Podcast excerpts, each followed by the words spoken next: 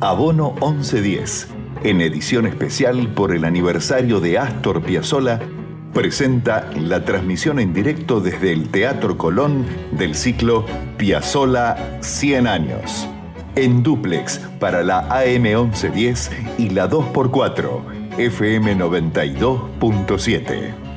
Abono 1110, edición Piazzolla. Del 5 al 20 de marzo acá en la Radio Pública de Buenos Aires.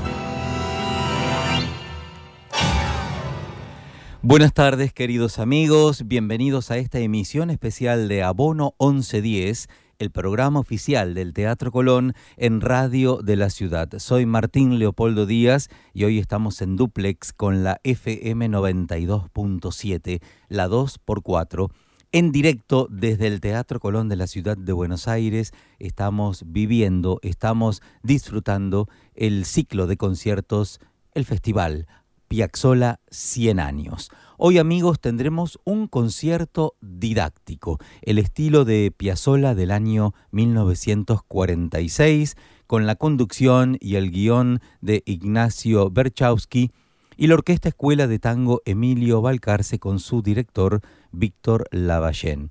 Como ustedes sabrán, yo soy la voz de este ciclo, pero estamos trabajando todos en equipo aquí, el equipo de la 1110, el equipo de Abono 1110. Hoy estamos en las manos de Tomás Llureza, que lo tenemos aquí en los controles. Por supuesto, María Arena, Daniela Peñalosa, Ramiro Barceló. En un ratito también lo tenemos aquí el señor Salton.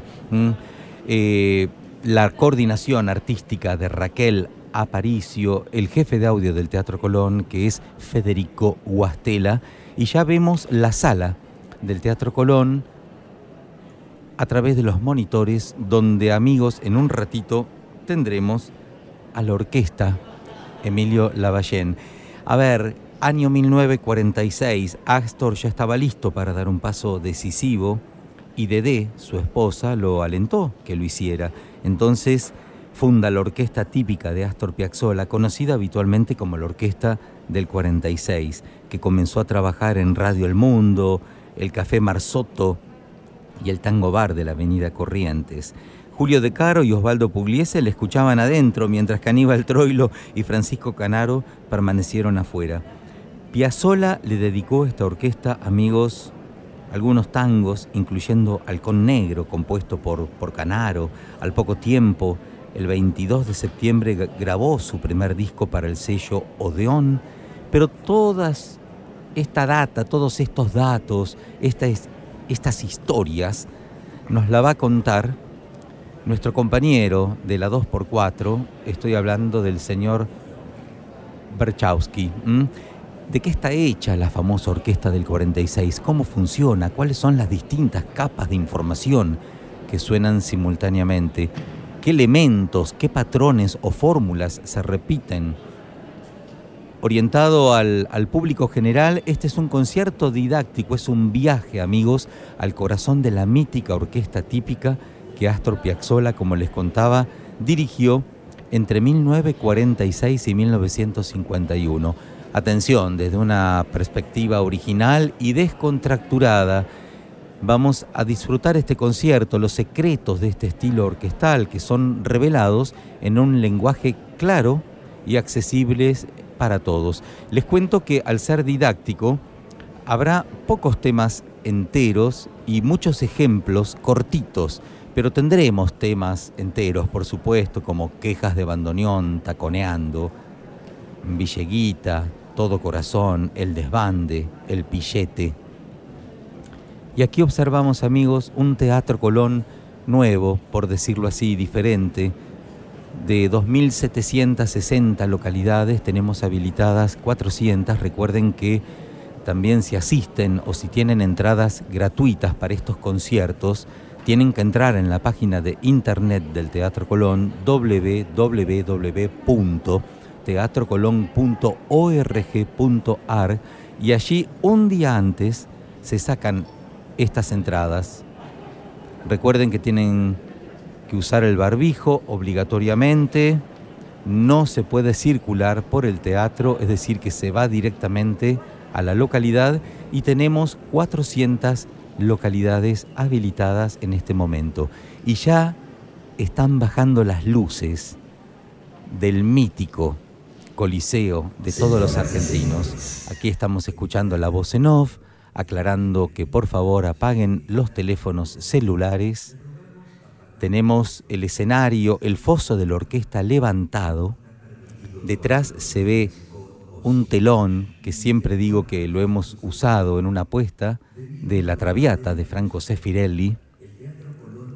Recordemos que estamos en duplex por la AM 1110 Radio de la Ciudad y por la 92.7, la FM Tango, la 2x4, la única emisora de tango en el mundo. Le damos gracias también a todo el departamento de técnica, a los técnicos, a los operadores de radio de la ciudad. Somos muchos trabajando para que ustedes reciban estas señales. Señales porque estamos en duplex. Como sugiere la normativa vigente. Al finalizar la función, le solicitamos las indicaciones del personal. Recuerden que es seguro ir al teatro y cuando hagan la experiencia de asistir al Teatro Colón van a repetir, queridos amigos. Hoy vamos entonces a revivir la orquesta del año 46 de Astor Piazzolla. Esta orquesta le dio un toque de frescura a los sonidos de Buenos Aires de los años 40. Ya sienten los aplausos, tenemos los integrantes de la orquesta. Y si bien el repertorio era convencional, Piazzolla le dio rienda suelta a su talento de arreglador aquí, introdujo síncopas, variaciones sutiles en las partes de bandoneón, efectos de contrapunto, amigos, solos de violín, en tanto que el piano, fíjense, marcaba constantemente el esquema rítmico de 3-3-2. Ya tenemos aquí algunos de los músicos sobre el escenario Estamos en directo desde la sala principal del Teatro Colón. Concierto didáctico. Piazzola del 46.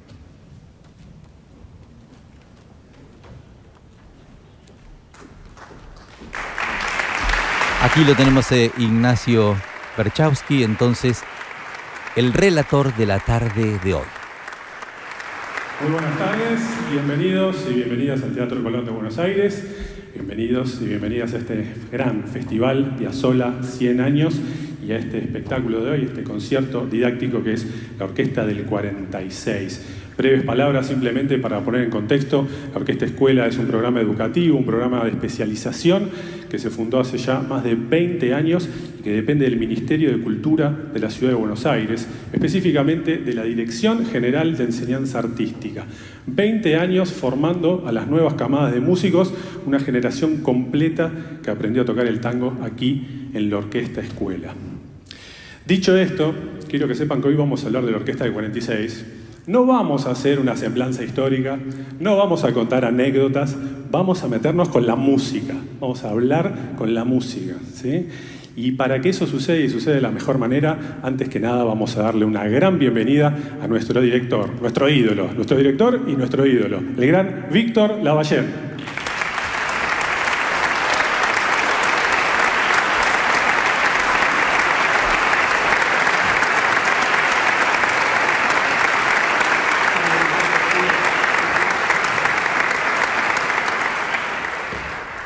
Decíamos que nos vamos a meter con la orquesta del 46, la vamos a atomizar, vamos a ver de qué está hecha, ¿sí?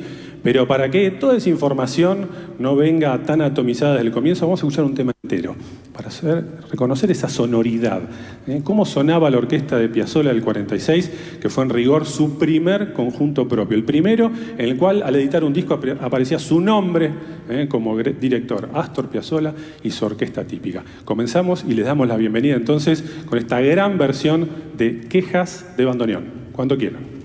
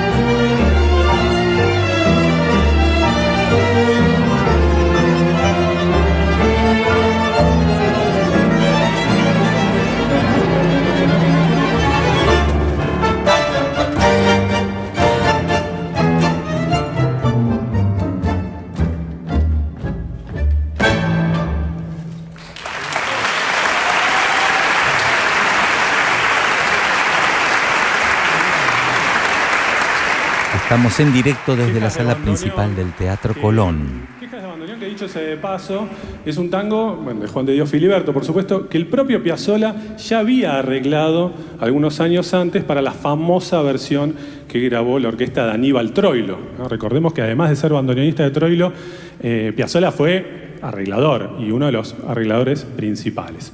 Bien, Vamos a meternos ahora sí, a ver de qué está hecho. Esto que acaban de escuchar ustedes no es una casualidad de la vida, sino que hay una cantidad de decisiones que toma el arreglador, en este caso Astor Piazzolla, al frente de su orquesta, y que desde la punta de su lápiz va decidiendo quién toca qué y por qué, y cada pequeña decisión es una decisión estilística, una decisión estética, y que a veces tiene que ver estrictamente con lo musical, entendiendo lo musical como lo que está en el papel, ¿sí? las notas, el ritmo, la armonía, y entendiendo que por otro lado está lo estilístico, es decir, cómo se toca eso que está escrito. ¿sí? Lo primero que observamos cuando escuchamos una orquesta típica, el primer elemento al cual hay que prestar la atención para entender por dónde viene la mano, qué búsqueda estética hay, es el tempo. El tempo en música es la velocidad, ¿sí? Y no nos referimos tanto a si esa velocidad es rápida o es lenta, que tiene su importancia y su impacto obviamente, sino que nos referimos más bien a si ese tempo, esa velocidad es un tempo fijo o es un tempo más flexible. ¿sí? Cuando uno habla de tempo fijo, habla de una orquesta que si uno le pone el metrónomo al lado, va bastante parejito, siguiendo el pulso de punta a punta. Ahora, las orquestas de tempo flexible se van a adelantar un poquito al pulso, se van a retrasar, sin que desaparezca nunca. En general, las orquestas de tempo flexible, sea la orquesta de Aníbal Troilo, de Alfredo Gobi, por supuesto la de Osvaldo Pugliese, son orquestas que buscan la expresión, que buscan hablar y decir específicamente de una manera cada cosa, mientras que las orquestas de tempo fijo por ahí buscan otro tipo de estímulo. Orquestas como la de Juan D'Arienzo, la de De Angelis, la de Ricardo Tarnturi, que tienen en el, el objetivo, ahí en el horizonte, el baile, la milonga, tocan con tempo fijo y buscando estimular físicamente. Pero otras orquestas de corte más vanguardista, como puede ser la orquesta de Astor Piazzolla, por ejemplo, o la orquesta de Horacio Salgán también, bueno, esas orquestas también tienen tempo fijo. Vamos a escuchar el comienzo del tango El Pillete, un buen ejemplo. Pueden, está permitido seguir el ritmo con el pie, si quieren, sin hacer muchísimo ruido, pero para darse cuenta que realmente es un tempo fijo, una velocidad estable. Escuchemos.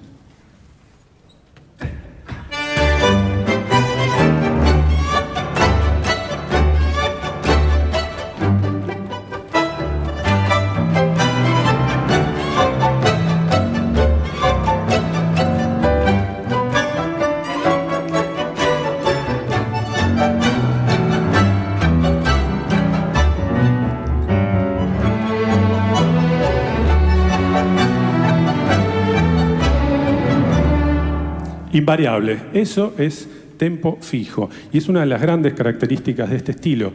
Un estilo que realmente es un bólido imparable. Empieza la orquesta y hasta el final no para y hay muchísima información. Ahora, en ese contexto del tempo fijo están los distintos patrones rítmicos ¿sí? que llevan adelante la orquesta típica.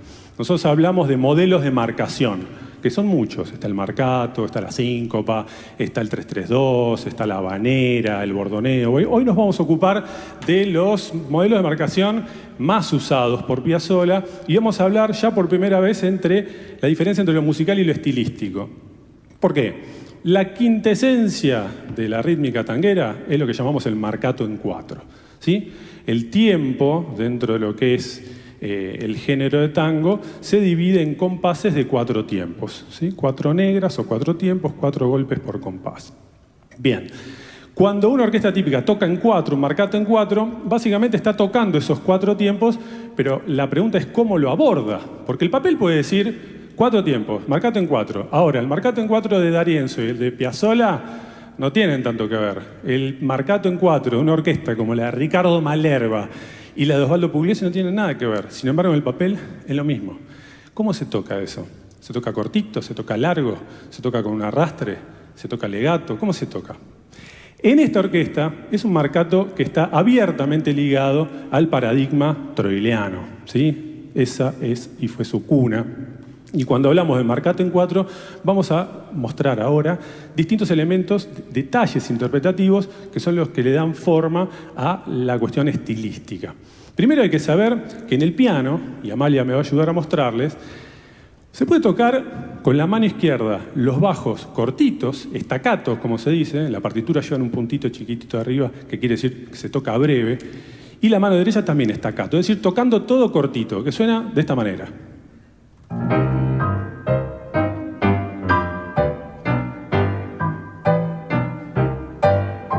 Una orquesta como la de Rodolfo Biaggi, por ejemplo, toca así. Pero desde Aníbal Troilo en adelante, ¿sí? con el enorme aporte y, la, la, creación personal de su pianista, su primer pianista, Orlando Goni, eso cambió y se habla desde entonces de lo que entendemos como doble articulación. ¿De qué está hecha la doble articulación? Bueno, justamente de dos articulaciones distintas. La mano izquierda tocando legato, tocando una nota pegadita a la otra con su máxima duración. ¿Cómo sería eso?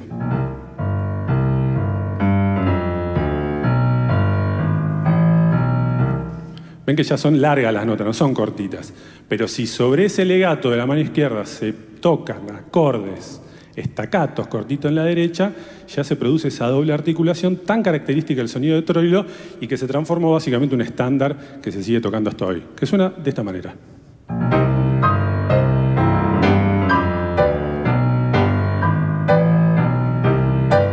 Mano izquierda larga, mano derecha cortita, la doble articulación. Ahora, ¿qué otros detalles definen el marcato en cuatro de la orquesta? Bueno, él tiene básicamente dos aproximaciones. Una que tiene que ver con la orquesta tocando a pleno, incluyendo los bandoneones, sumándose a la base rítmica de piano y bajo, donde en general son temas cantados y esos cuatro tiempos de cada compás se tocan acentuados igualitos, de la misma manera, los cuatro tiempos acentuados igual. Escuchemos el ejemplo de la orquesta haciendo un fragmento del tango El Milagro.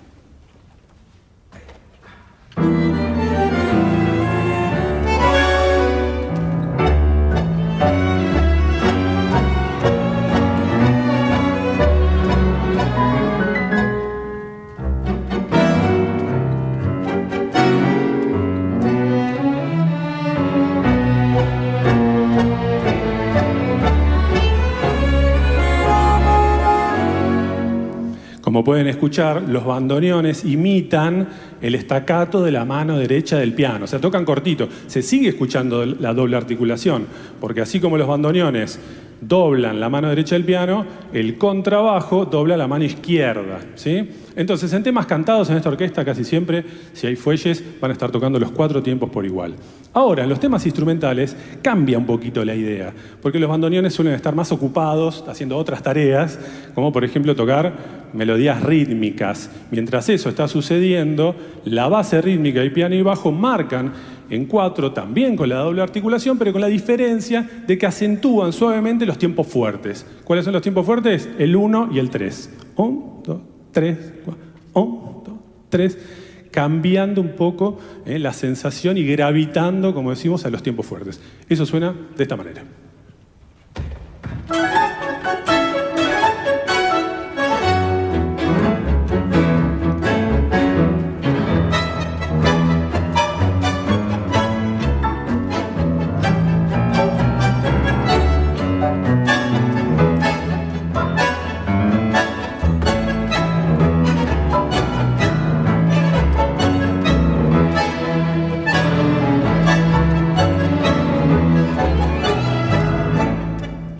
Tienen que entender que cuando hablamos de tango, estamos hablando de una música bailable de salón que no tiene percusión, no tiene batería. Un caso bastante extraño si uno la compara, por ejemplo, con lo que es eh, el swing ¿no? y las big bands del jazz, o lo compara con la música flamenca, o la samba brasilera, o la, o la salsa, o la música por ejemplo, el, flamenco, todas estas músicas bailables tienen percusión. El tango no tiene percusión, salvo algunos ejemplos, por eh, algunas excepciones, por supuesto. Puede ser la orquesta de Osvaldo Fresedo, puede ser, bueno, en un tango más moderno, eh, el propio Piazzolla con su octeto.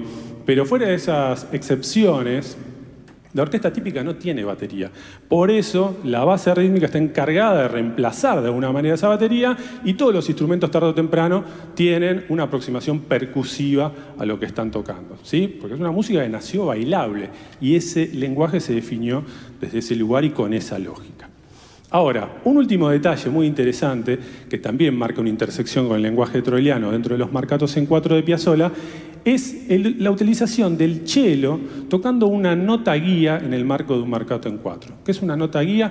Una nota que está dentro de la armonía del momento del pasaje que se está tocando y que es, digamos, una melodía muy sencilla. Son notas eh, que, no tienen un valor melódico, pero que tienen un gran aporte desde lo tímbrico, es decir, agregando esa sonoridad tan particular de este hermoso instrumento que es el cello y aportando a la textura general. Esto es algo que viene de Troilo y que incluso uno se puede ir más atrás y escuchar eh, referencias muy concretas en las orquestas de Pedro Mafia, por ejemplo, de fines de los años 20, comienzos de los años 30, incluso antes con la típica Select de 1920, el cello contribuyendo a, la sección de cuerdas, pero también en el contexto de los marcatos y a veces las síncopas, tocando una nota guía para agregar un color, agregar un, un timbre distinto a la textura general. Escuchémoslo, presten atención a los chelos.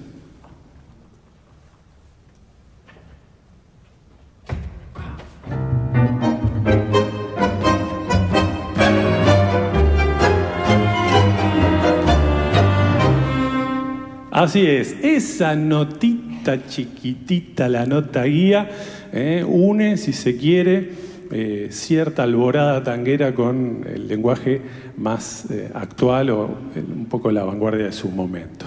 Hasta aquí el marcato en cuatro. Ustedes dirán, bueno, pero tanto esos detalles son tan importantes.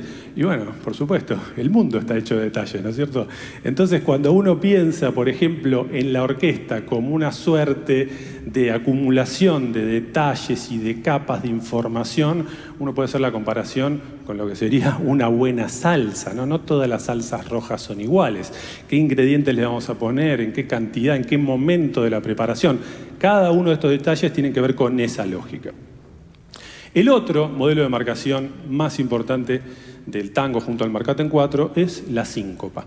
La síncopa tiene distintas aproximaciones interpretativas, distintos formatos, pero básicamente Piazzolla utiliza una sola de ellas, que es la que llamamos la síncopa a tierra. ¿Y por qué la llamamos a tierra? Porque los músicos cuando contamos con el piecito, ¿eh? el tiempo de los compases, cada vez que el pie golpea el piso, esa es la tierra de cada tiempo. Entonces la síncopa tierra lo que hace es acentuar con bastante vigor el comienzo de ese primer tiempo de cada compás. Y eso suena de esta manera.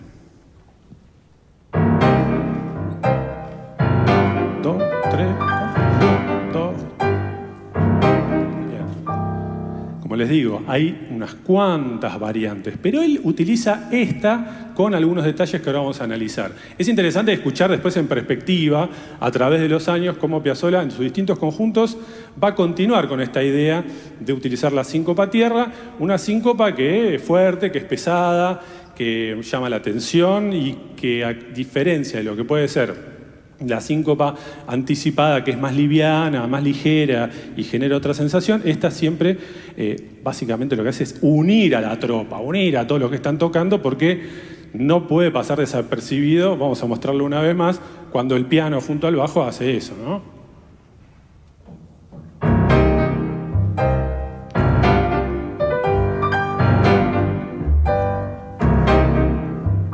Bien, dentro de lo que es la síncopa a tierra, la orquesta del 46 utiliza básicamente dos variantes, al menos en forma consistente, ¿sí? no hay regla de oro, pero cuando uno se mete en el catálogo, que es acotado, dicho sea de paso, son apenas 32 grabaciones para el sello Odeón, eh, se, va, se va encontrando con que hay distintos patrones que se repiten consistentemente. Y estos que vamos a analizar ahora son dos de ellos. La síncopa a tierra ya le explicamos. Ahora, una de las características de la síncopa tierra de la orquesta del 46 es el uso del arrastre de la mano derecha de los bandoneones con bastante volumen hacia ese primer tiempo del compás. ¿Qué es un arrastre? Bueno, es una, anticipación a la nota de destino. ¿sí? En vez de tocar la nota peladita, ¡pim! van a hacer una, pequeña, digamos, este, un arrastre, una pequeña anticipación ya ¿sí? como un pequeño caminito que está anticipando justamente lo que va a suceder. En las síncopas de la orquesta del 46, muchas veces los bandoneones exageran un arrastre en la mano derecha. Escuchemos.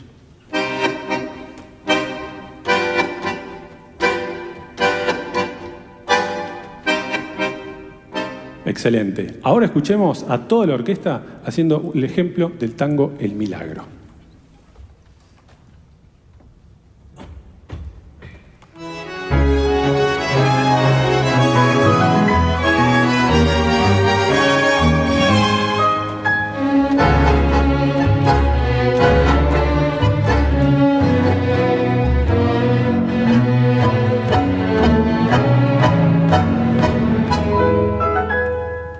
Ustedes dirán, bueno, pero eso tanto impacto tiene el estilo.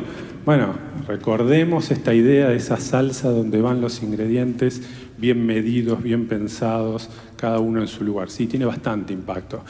Y la otra aproximación específica de la síncopa en, eh, en, la orquesta del 46 es una síncopa donde el piano hace una anticipación con lo que se llama el levare, que suelen ser dos notitas antes, dos notitas que se tocan en forma cromática, una al lado de la otra, en forma ascendente para llegar al primer tiempo del compás de la síncopa y finalmente también agregar un pequeño acento en la segunda corchea del compás. O sea, no se mareen, ¿eh? corchea, negra, arrastre, levario, no es tan difícil.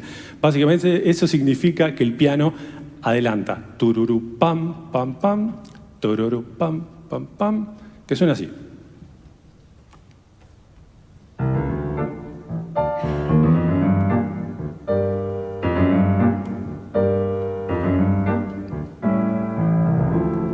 Qué distinto suena eso a la síncopa anterior, ¿no es cierto, Amalia? A ver cómo es.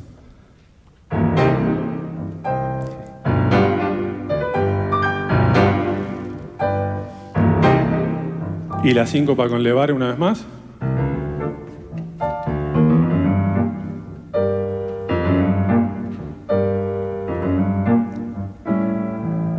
La función es exactamente la misma, pero justamente esa es una de las cosas más hermosas que tiene el tango como género. Todo se puede decir de un millón de maneras. Por eso hay tantas versiones hermosas del choclo o tantas versiones hermosas de Adiós Nonino.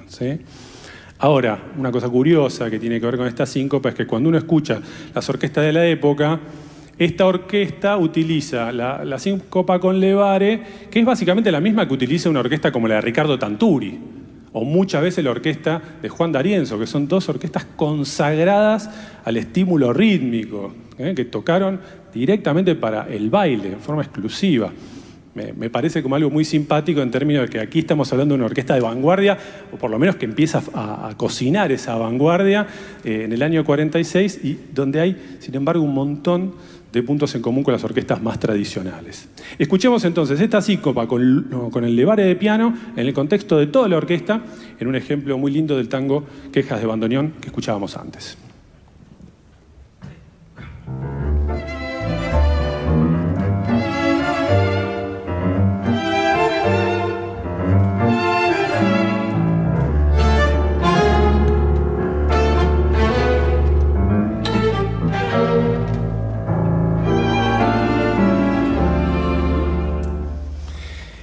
La síncopa y el marcato. Ya vimos, digamos, los dos modelos de marcación que toca cualquier orquesta típica eh, de la historia del tango, aunque no la tocan nunca de la misma manera. Empezamos a sumar los distintos elementos específicos. Otro modelo de marcación que utiliza Piazzolla con consistencia es lo que llamamos el 332 que es además por lejos el modelo de marcación más identificado con su música, especialmente porque todo ese catálogo de los años 70, eh, donde el octeto electrónico hizo, furor en todo el mundo y temas como Libertango y alrededores tomaban esta división rítmica, este patrón como un ostinato, como una, casi una ley de comienzo a fin, identificaron para el gran público de todo el mundo este modelo de marcación con la música de Piazzolla. 332 suena así.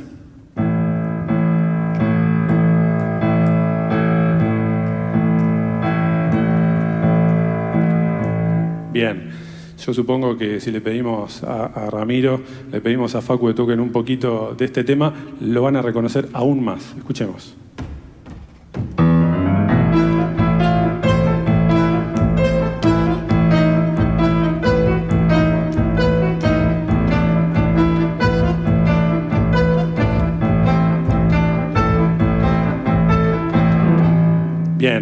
Obviamente que esto no es una invención de Piazzolla, el 332 es parte de, la música, de que la música es música, pero además dentro del tango uno encuentra antecedentes, por ejemplo en el sexteto de Julio de Caro de mediados de los años 20, ahí ya aparece claramente el 332 y, y utilizado de una manera bastante similar a la cual lo utilizan las orquestas típicas de los años 40.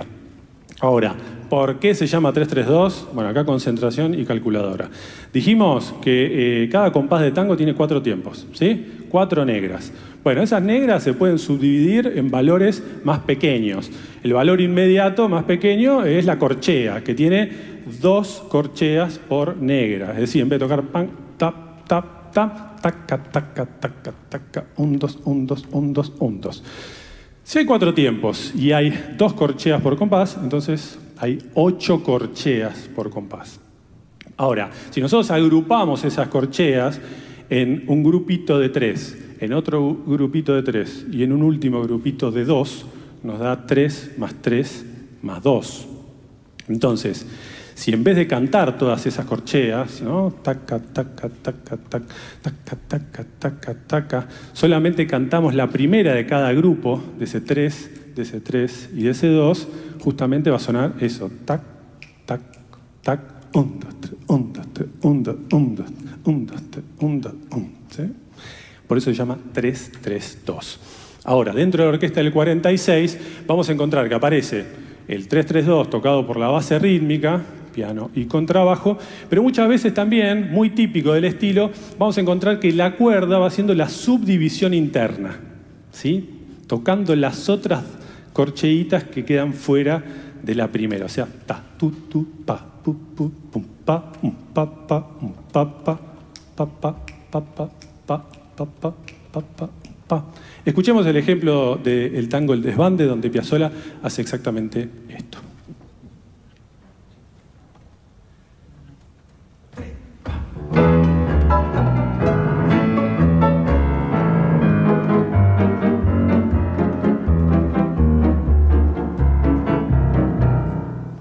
Eso, además de tener un aporte rítmico de parte de la cuerda, también eh, bueno, contribuye a que se entienda perfectamente lo que está pasando en términos rítmicos. ¿sí? Vamos a escuchar otro tema completo, vamos a escuchar la versión de Taconeando. Presten atención a ver si pueden reconocer algunos de los elementos que hemos ido analizando hasta aquí. ¿sí?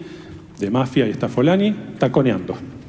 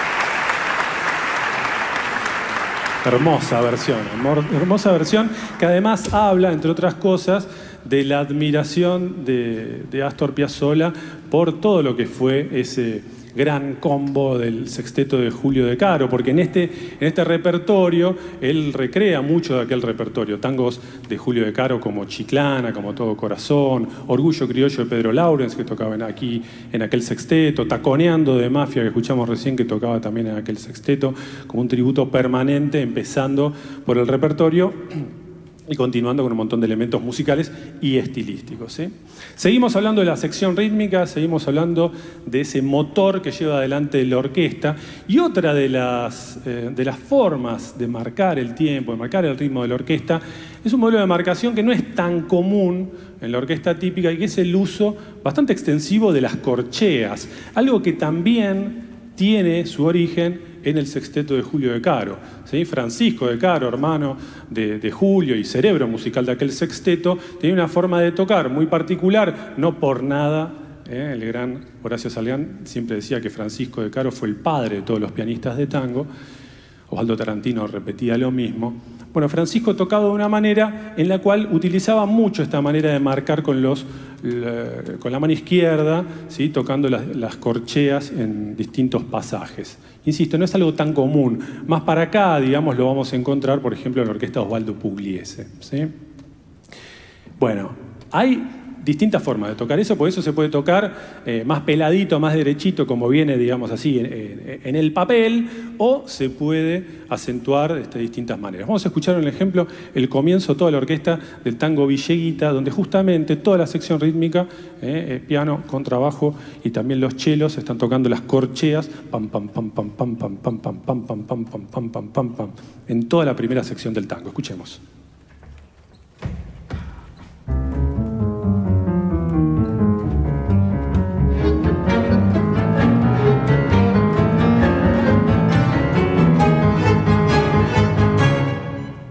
Bien, ¿se escuchan las corcheas?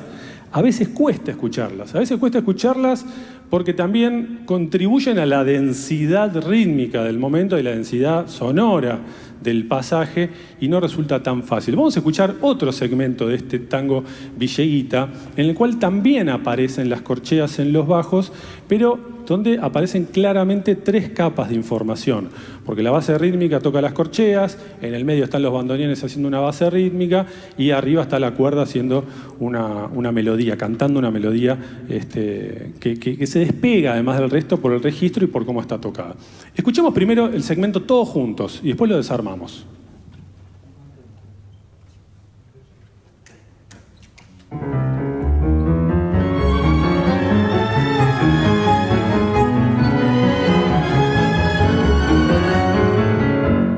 Pasa de todo, ¿no? Pasa de todo y pasa rápido, todo pasa muy rápido y por eso a veces es un poquito difícil de escuchar. Entonces, vamos a desarmarlo. ¿Qué pasa en la base rítmica? Muéstrame.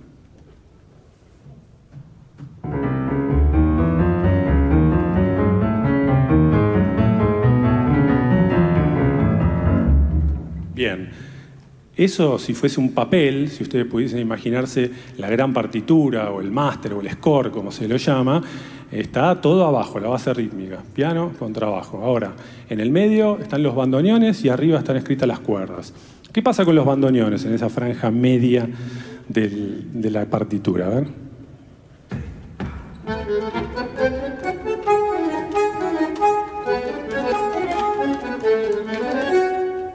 Mientras tanto, en las alturas, eh, la cuerda está cantando libremente. ¿Y cómo suena eso solitos?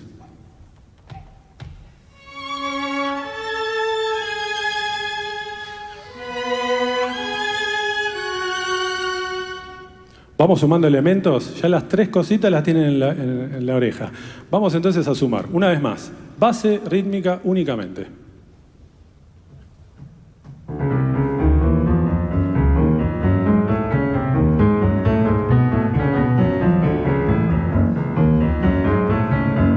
Le sumamos la fila de bandoneones a la base rítmica.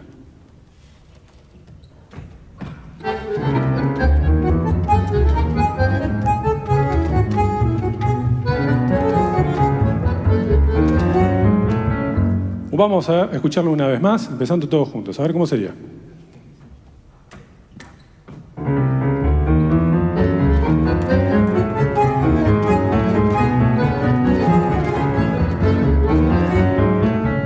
Ahora le sumamos la cuerda y escuchamos todo junto otra vez. Traten de pensar en esto, en los planos.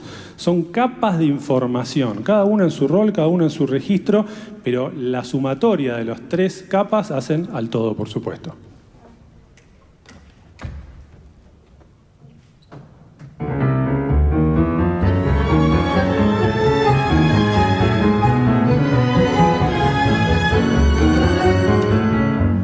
Ahí pudimos escuchar todo junto y desarmado. Lo desarmamos y lo volvimos a armar. Un motor eh, que tiene su complejidad y que en realidad es algo que sucede siempre que escuchamos música. Normalmente estamos escuchando como mínimo dos capas de información, muchas veces tres y a veces cuatro e inclusive más. Por último, para cerrar el capítulo rítmico, base rítmica, vamos a hablar de algo que para la época sí es bastante eh, revolucionario y que es lo que los músicos llamamos el 3 dentro del 4. ¿sí?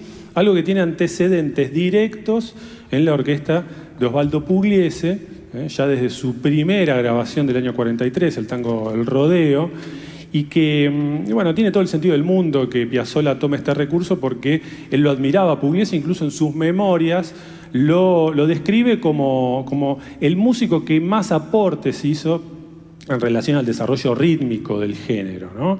Y cuando hablamos del 3 dentro del 4, lo vamos a explicar, es un recurso que está totalmente presente en, la discografía de, Pugliese, incluso si uno escucha su famosa trilogía ¿no? de La Yumba, Negracha, Malandraca, bueno, es un festín, es, el gran festival del 3 dentro del 4. Ahora, ¿qué es el 3 dentro del 4? El 4, empecemos explicando el 4. El 4 son los cuatro tiempos de cada compás del tango, ¿sí? 1, 2, 3, 4, 1, 2, 3, 4. El 3 dentro de ese 4 es una división rítmica que si ya sabemos lo que es el 332, ¿se acuerdan? 1, 2, 3, 1, 2, 3, 1, 2, 1, 2, 3, 1, 2, 3, 1, 2.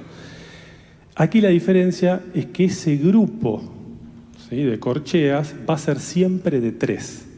1, 2, 3, 1, 2, 3, 1, 2, 3, 1, 2, 3, 1, 2, 3. Y genera eso, que, se haya, que haya un corrimiento ¿sí? con la base en 4 que se vuelve a acomodar, se desacomoda y se acomoda, se desacomoda y se acomoda. Y que suena así, mira, vamos a pedirle a Amalia que toque primero solamente la mano izquierda el 4 y después le sume el 3 dentro del 4 con la mano derecha.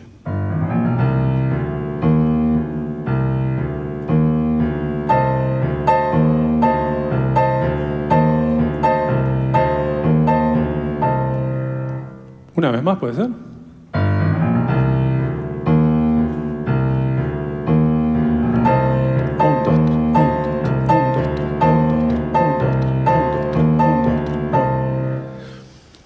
Así con el piano solo no parece tanta complicación.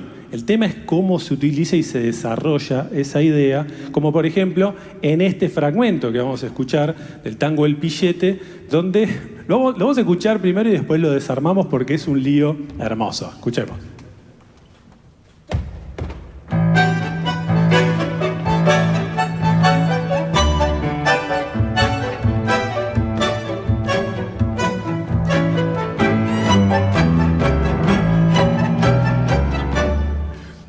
Bueno, ahí pasan dos cosas. Está el 3 dentro del 4, pero en realidad hay, dos 3 dentro del 4, porque primero es la base rítmica que se separa, empieza a tocar en 3, e inmediatamente el resto empieza a tocar también un 3, pero con una corchea de diferencia.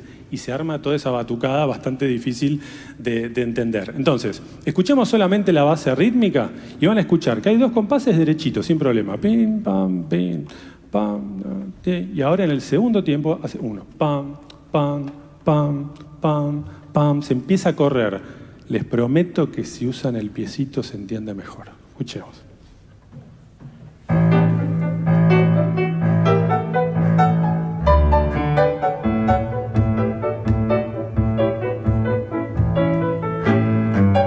¿Sí? Una vez más, una vez más. La misma idea, una vez más, por favor.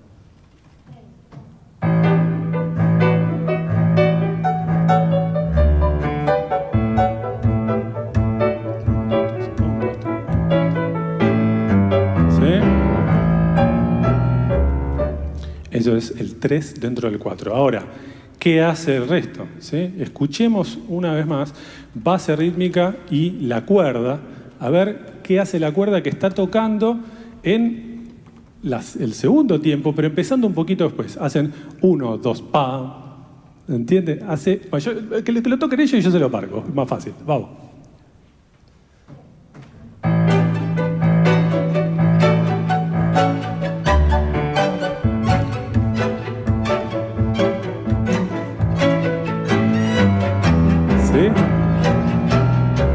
Es decir, ahí se mezclan dos, tres dentro del cuatro. Por eso suena eso tan difícil. Escuchémoslo una última vez con toda la orquesta tocando.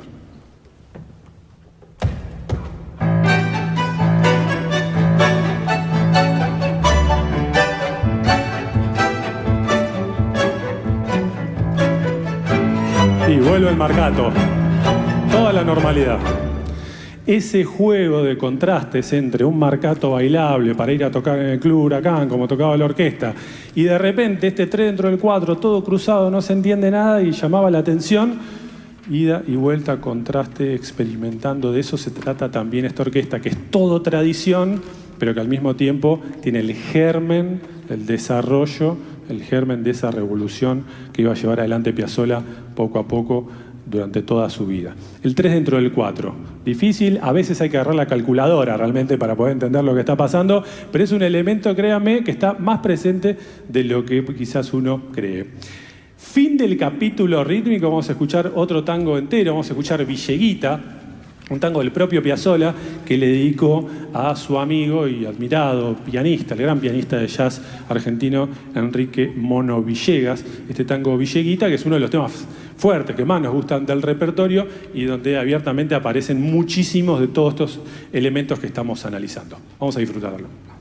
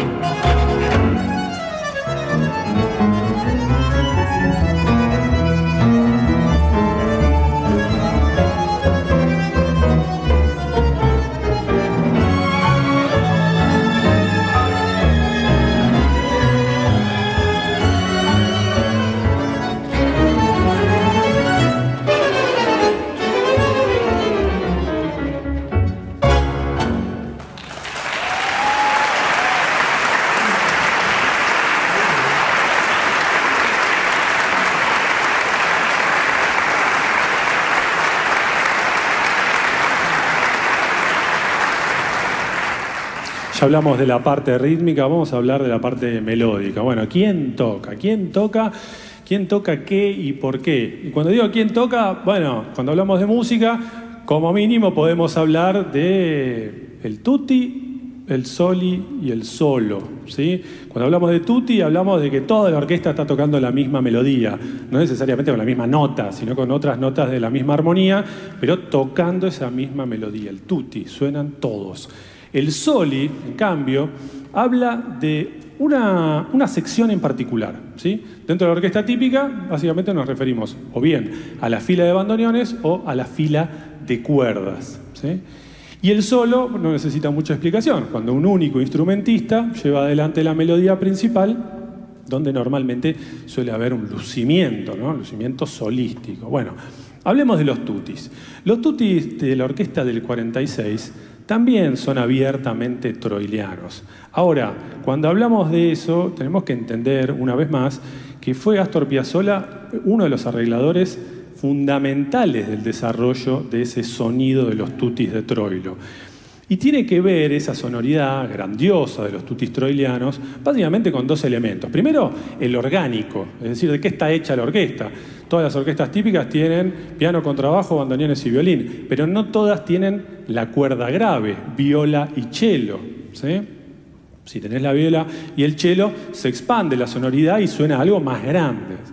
Ese es uno de los elementos, pero quizás mucho más importante que eso sea la pericia y la creatividad con la cual el arreglador, el orquestador, escribe desde la punta de un lápiz por aquellos años y desde el mouse de una computadora en estos días, qué notita va a tocar cada uno y según la experiencia, el conocimiento y también la creatividad que tenga, va a hacer que ese tutí suene de una manera o de otra, va a buscar una textura más brillante, una textura más oscura y las distintas posibilidades que presenta esta orquesta típica que es, como nosotros la entendemos, la pequeña orquesta sinfónica del tango, ¿no? la orquesta típica.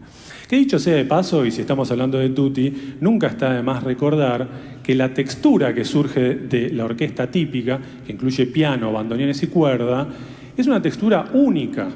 No existe en ningún otro género. Es un regalo del tango a la música universal.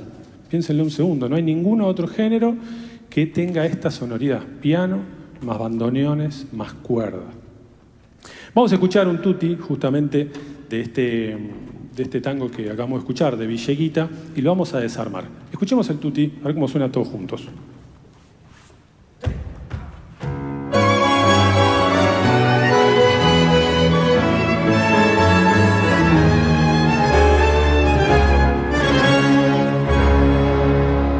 Bien, ahí estamos escuchando todos juntos. Ahora, para entender bien de qué está hecho, hay que pensar un poquito, después de haber hablado tanto ¿no es cierto?, del tiempo, del tempo, la velocidad y los modelos de marcación que se van sucediendo justamente en el tiempo, de manera horizontal. Uno piensa la música normalmente en forma horizontal, ¿sí? sea una línea de tiempo que describe hechos históricos o sea música que estemos escuchando en un reproductor de MP3, en el teléfono, en la pantalla de la compu, vamos a encontrar siempre que hay un puntito que se va moviendo ¿eh? de izquierda a derecha mostrándonos cómo avanza en el tiempo eso que estamos escuchando, o lo mismo con un video si estamos viendo algo. Ahora, ¿qué pasa con la verticalidad de la música? Imaginen de nuevo esa gran partitura. En esa partitura que dijimos, arriba está la cuerda, primer violín, segundo violín, tercer violín, viola, cello. En el medio los bandoneones, primero bandoneón, segundo bandoneón, tercer bandoneón, el cuarto, después piano y contrabajo. Esa verticalidad tiene que tener una lógica, tiene que tener digamos, una escritura precisa, una escritura realizada con conocimiento, con pericia, insisto, y bueno, cada uno va, cada arreglador va escribiendo según sus posibilidades y su gusto. ¿no? Entonces, yo quiero que escuchemos ese tutti, pensando en esta idea de la verticalidad, de abajo hacia arriba. Vamos a escuchar el tutti tocado solo por la base, después la base más los bandoneones y finalmente la base más los bandoneones más la cuerda. Mientras tanto, ustedes se pueden ir imaginando en ese papel esa verticalidad que va creciendo de abajo hacia arriba hasta lograr la sonoridad tan linda y tan bella y tan grande de los tutis de la orquesta de Astor Piazzolla. A ver, escuchemos primero la base rítmica.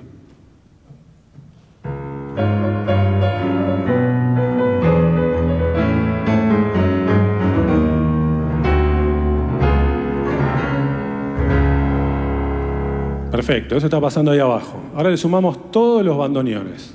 ¿Cómo suena eso?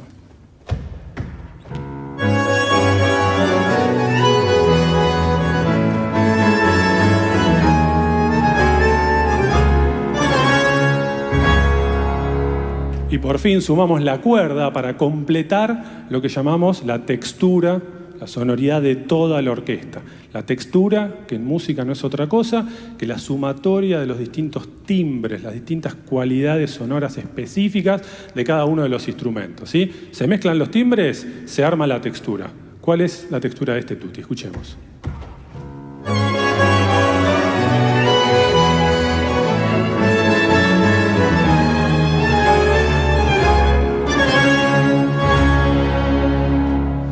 A los tangueros nos gusta decir, no, es una sinfónica, es una sinfónica. Bueno, y bueno, es nuestra sinfónica. Esa sonoridad tan linda, tan grande, tan bella, se logra con un orgánico completo y con un arreglador orquestador que sabe lo que está haciendo y escribe las notas correctas para que suene grande. Un tutti como este nunca podría ser de la orquesta de Rodolfo Biaggi, por ejemplo. Es una orquesta muy linda, muy bailable, encarada hacia lo rítmico absolutamente, pero que está escrita de una manera bastante modesta, ¿no es cierto? Son cosas distintas para distintos momentos del día. En todo caso, hablamos de los tutis, hablemos de los solis, cuando toca una sección únicamente. En esta orquesta, como en muchas, las distintas secciones tienen una aproximación distinta a su momento de tocar el soli. Si hablamos de las cuerdas primero, los solis de cuerda en esta orquesta son breves, son pocos y breves. Y cuando tocan tienen una reminiscencia directa a la aproximación troiliana. Es decir, los solis de cuerda de esta orquesta suenan lo más parecido posible a lo que está en el papel. ¿Se acuerdan lo que hablábamos? Lo musical y lo estilístico. Aquí lo musical es lo que suena, no hay ninguna trampita estilística, lo podría tocar cualquier músico clásico que no conozca mucho de tango, va a sonar bien igual. Escuchemos el fragmento del soli de El Desbande.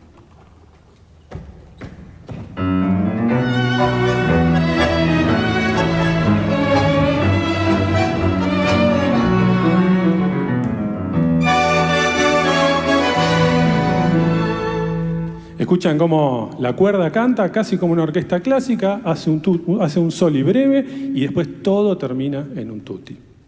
Ahora, en contraste con esta idea de la cuerda tocando livianito, como está en el papel, de una manera muy clásica, muy estándar, los solis de fuelles de esta orquesta, que tienen más que ver en algún punto con los solis de fuelle de la orquesta de Darienzo o la orquesta de Pugliese, son lo contrario, son rítmicos, son fuertes. Se suelen tocar, como se dice en la jerga tanguera, zapando, ¿sí? apretando fuerte. Y es una búsqueda de equipo ¿sí? que en algunas ocasiones incluso como que reemplaza también a lo que podría ser un solo. En vez de elegir tocar un solo, toca toda la sección, por ejemplo, un, un fragmento del tango Villeguita, donde van a escuchar que los, sol, que los fuelles hacen el sol. Escuchamos primero a los, a los bandoneones solos, Rami, ¿puede ser?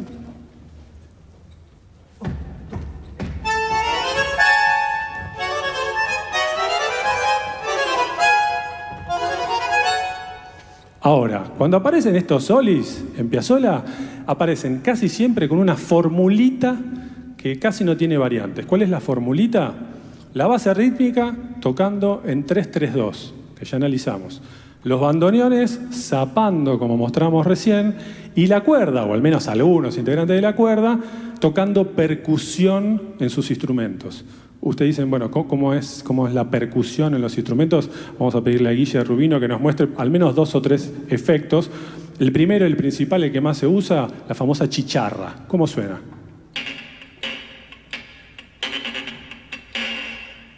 Tocando ahí por detrás del puente, eh, casi donde termina la cuerda. Otro, otro efecto de percusión en el violín que se utiliza mucho es el tambor, muteando las notas y imitando el sonido de un tambor, de un redoblante.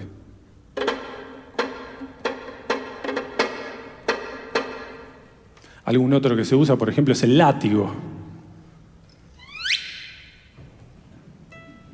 Eso es lo más difícil, ¿eh? todo lo otro es re fácil. Esto es lo más difícil de todo.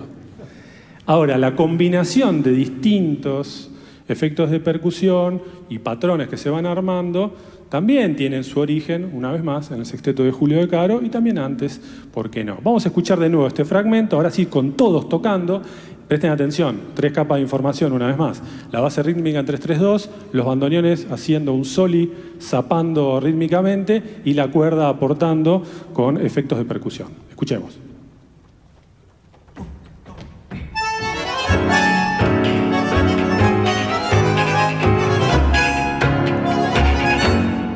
Esto aparece todo el tiempo en Piazzolla, es típico, bien típico del estilo, y uno lo va a encontrar también en otras orquestas, incluso muy tradicionales como la de Miguel Caló o mismo Pugliese que mencionábamos antes. Hablamos de tutis, hablamos de solis, hablemos de solos. Las distintas orquestas típicas proponen distintas miradas con respecto a esto. Si uno piensa en la orquesta de Carlos Di Sarli, se encuentra con una orquesta que prácticamente no tiene solos. No hay solos de violín, hay tres o cuatro o cinco en casi 500 grabaciones. Eh, no hay solos de bandoneón, sí hay algunos solis. Eh, en Disarly hay unos poquitos solos de piano y nada más. Ahora, en contraste con esa idea, uno agarra la orquesta de Troilo y hay solos de violín, hay solos de bandoneón, hay solos de piano, hay solos de cello, todo el tiempo, hasta solos de contrabajo. Hay mucho desarrollo, hay mucho espacio para el lucimiento de los solistas. Piazzolla, contrariamente a lo que uno adivinaría y contrariamente a lo que nos muestra después la historia, donde él tiene un desarrollo solístico importantísimo, tanto el propio como el de los distintos músicos que integraban sus conjuntos, en esta orquesta es bastante acotado el desarrollo solístico. Sin embargo, hay solos, y hay solos muy lindos. Si hablamos de los solos de bandoneón, nos encontramos con un intérprete que es todo fuerza, toda polenta, arrolladora, con un sonido enorme, con un sonido que tiene muchísima presión de aire en el bandoneón. Sorprende escucharlo porque normalmente los solistas de bandoneón, mientras tocan un solo, apretan fuerte, la nota después cae un poco, buscan la expresión, buscan contar una historia. La de Piazzolla es otra historia, es una historia que es pura intensidad, tiene una presión a veces con reminiscencias de una gaita, que tiene una presión continua. Yo creo que un poco es una metáfora ¿no? también de su personalidad, de su estilo y esta idea de acá estoy yo, vengo a contar esto y esto va a ser de esta manera. Escuchemos el solo, un solo en mano izquierda para ejemplificarlo en el comienzo de Quejas de Bandoneón.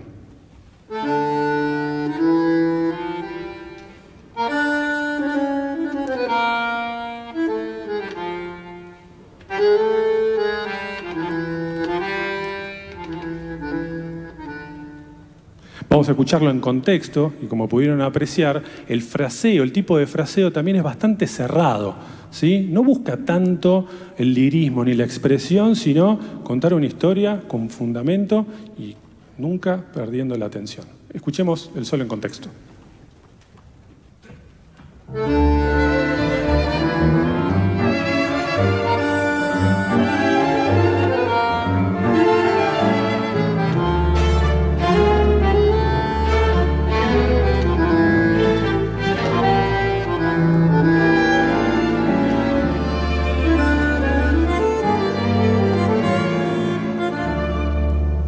Ustedes hacen el ejercicio de escuchar la orquesta del 46 y prestar atención a los solos, por ejemplo, el solo de Orgullo Criollo, el solo del tango de mi bandoneón, eh, no resulta difícil escuchar esos solos e imaginar a Piazzolla de camisa negra al frente de su quinteto. Es el mismo. Es la misma personalidad, es el mismo sonido, es prácticamente una reminiscencia a un sonido que uno conoce, como quien reconoce una voz eh, que ya conoce con los años. Los solos de bandoneón tienen un poco esas características y hay que decir, insisto, que no abundan. ¿eh? Sorprende, pero no abundan. El caso de los solos de piano es parecido. ¿sí? Recordemos, el pianista de esa orquesta fue Atilio Stampone, ¿eh? a quien le mandamos un fuerte abrazo. Ojalá nos esté viendo desde su casa, el querido maestro. Le mandamos un aplauso y un cariño desde aquí. Grande, Atilio, total.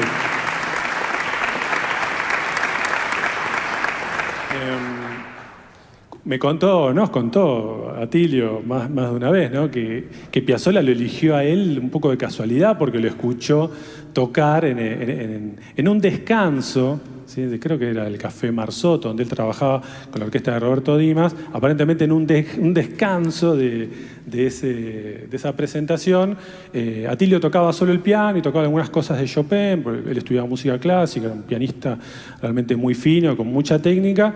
Piazzolla le escuchó, lo vio técnico, lo vio talentoso, lo vio jovencito, dijo, te venís conmigo, porque él justo estaba por armar la orquesta después de haberse desvinculado de Francisco Fiorentino, a quien acompañaba con, con la típica.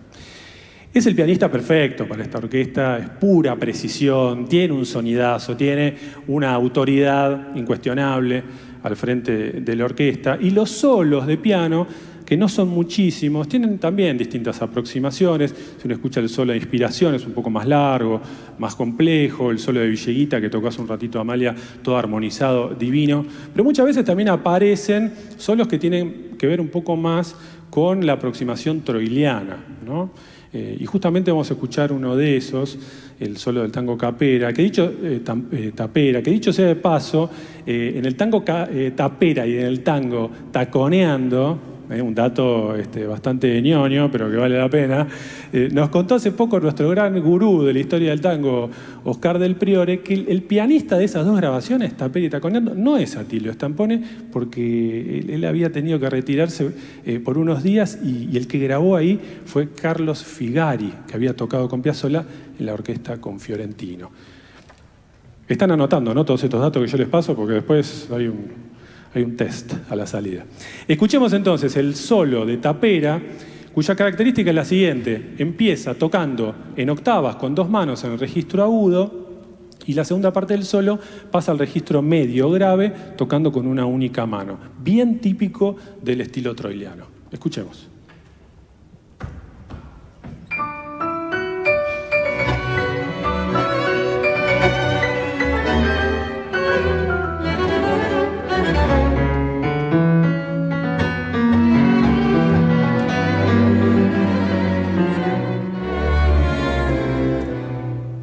Escucha claramente, ¿no? Cómo elige pasar de, un, de una aproximación y de un sonido y de un timbre en el, registro agudo tocado en octavas, después al medio. Hay un montón de temas de Troilo que tienen esa misma característica.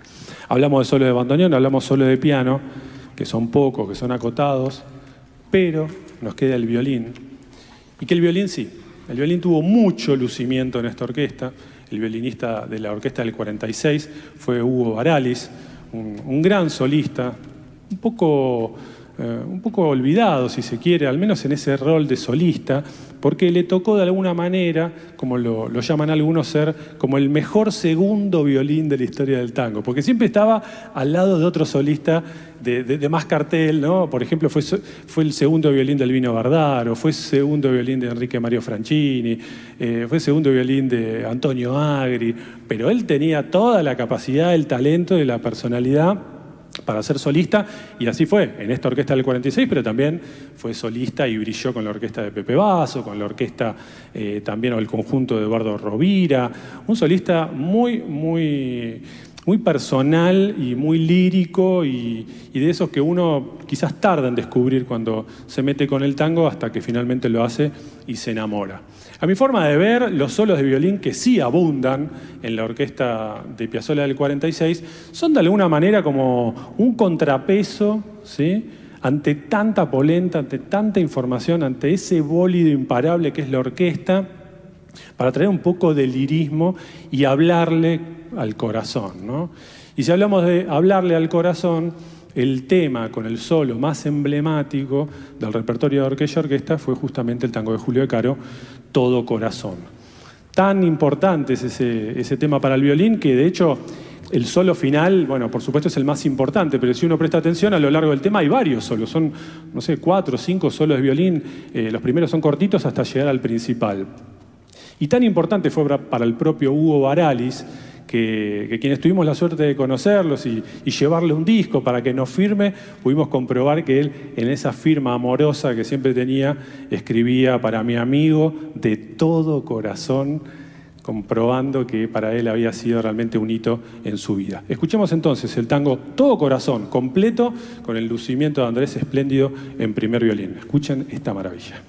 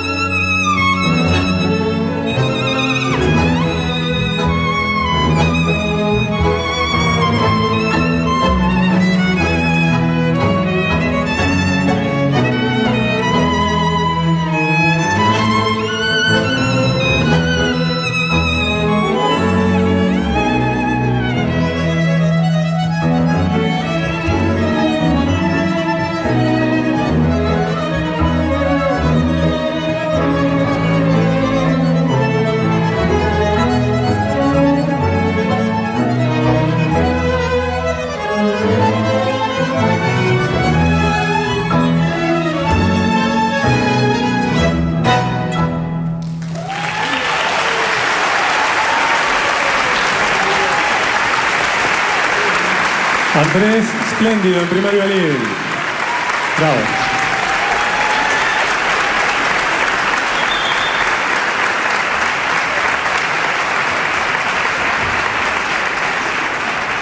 Muchas veces se habla de los distintos elementos novedosos que aportó Piazzolla a partir de esta orquesta, ¿sí? distintas innovaciones. Y muchas veces se habla, pero se habla un poco eh, vagamente y, con pocas precisiones. Uno de los elementos que, claramente uno encuentra que no abundaba en las orquestas típicas de la época eh, son las modulaciones. ¿sí? La modulación en música es cambiar de un tono una tonalidad, mejor dicho, a otra en el transcurso de un tema. Ahora, las composiciones en sí mismas ya incluyen modulaciones entre una parte y otra. ¿eh? Generalmente esto es así. Pero yo me refiero a cuando dentro de una parte, una que, cuya digamos, composición original no incluye el cambio de tonalidad, el arreglador decide hacer un cambio para buscar un estímulo, que puede ser un estímulo emocional, puede ser un estímulo intelectual y puede ser un estímulo físico también. ¿eh? Piensen en, los géneros más comerciales, bailables del pop eh, o del rock, donde muchas veces es como casi una fórmula que no falla hacia el final de los temas. Eh, el estribillo se repite una otra vez, otra vez, y, las últimas repeticiones se modula hacia arriba, hacia la aguda, generando un momento de, gloria, este, donde todos quieren saltar y bailar. Ahora, en el contexto de esta típica, esas modulaciones, que salvo orquestas como la de Horacio Salgán y a poco también la orquesta de Osvaldo Pugliese, aquellas realmente preocupadas por desarrollar musicalmente su propuesta más allá de su trabajo orientado al baile, en esta orquesta abundan las modulaciones, están por todos lados, a veces con un efecto de, estimular, por ejemplo, dentro de una variación de bandoneón, la repetición, hacerla más aguda para generar esta, sensación física. Eh, a veces eh, modula hacia una tonalidad más grave para generar eh, una sensación de, seriedad, de establecer otra sensación con la cual se va a tocar ese fragmento. Escuchemos en el piano, vamos a pedirle a Xavier que haga un ejemplo de solo piano con el tango Milonguero Viejo, ¿sí? de Carlos Di Sarli, donde él lo empieza en la tonalidad original ¿sí? y rápidamente cambia otra, otra tonalidad sin previo aviso, generando una sensación que es realmente muy linda. Escuchemos.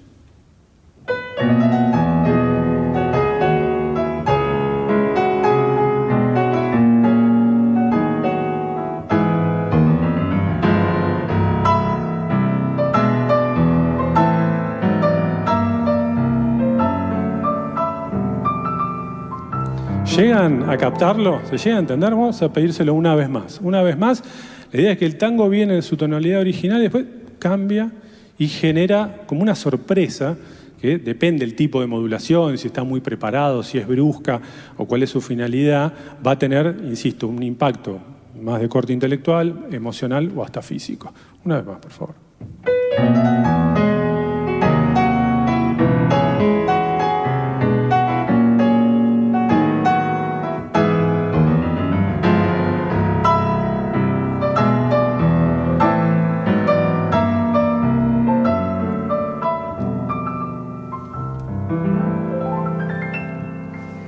Piazzolla utiliza muchísimo este recurso, un recurso que le da la oportunidad a quien escribe, sea compositor o arreglador, le da la oportunidad de cambiar un poquito el camino o el tono de la narrativa musical de lo que se está contando.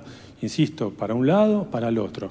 Vamos a pedirle a la orquesta que toque un fragmento del tango Quejas de Bandoneón, que escucharon en la apertura del concierto, donde justamente hay por lo menos dos o tres modulaciones en este fragmento. Hay varias modulaciones donde primero lo que hace es bajar, creo que es que baja un tono y medio, para crear una sensación de enorme seriedad. Parece que ese fragmento es, increíble, parece que de repente estuviésemos en Transilvania y, da miedo casi lo que, lo suena. Y después vuelve a cambiar y vuelve a tonar original y genera una sensación de alivio, de más reposo. Escuchemos, escuchemos.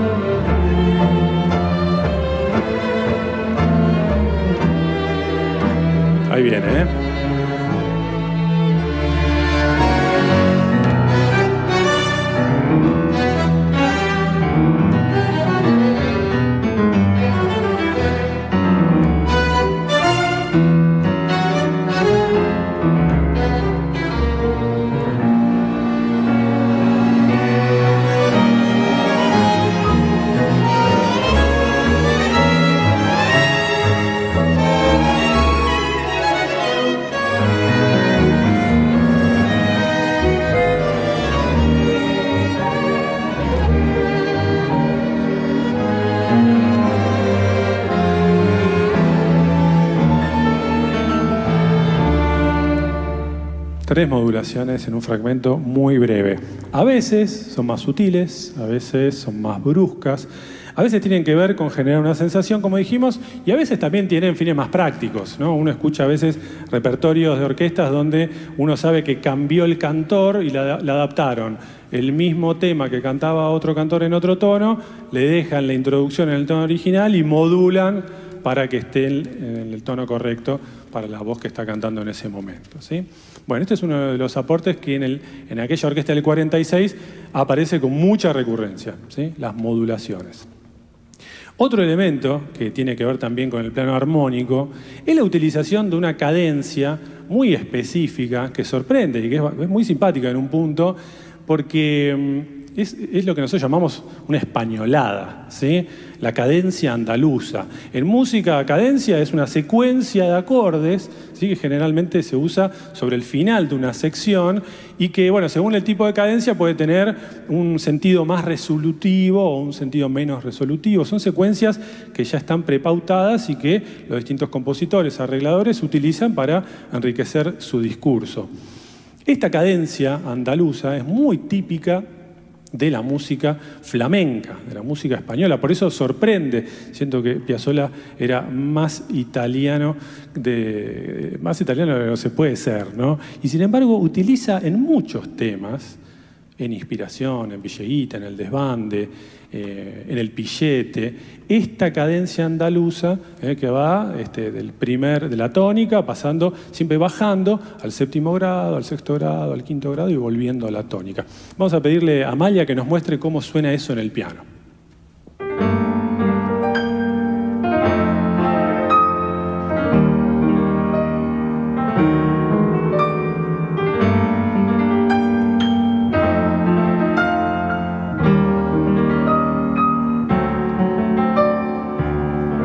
¿Escuchan la reminiscencia? Ahí, si eso lo estuviese tocando una guitarra flamenca, sería directamente un tablao. ¿sí? Vamos a escuchar un ejemplo del tango del pillete, donde hay un solo de piano, ¿sí? tocado con el resto de la orquesta, justamente sobre esta idea de la, de la cadencia andaluza. Escuchemos.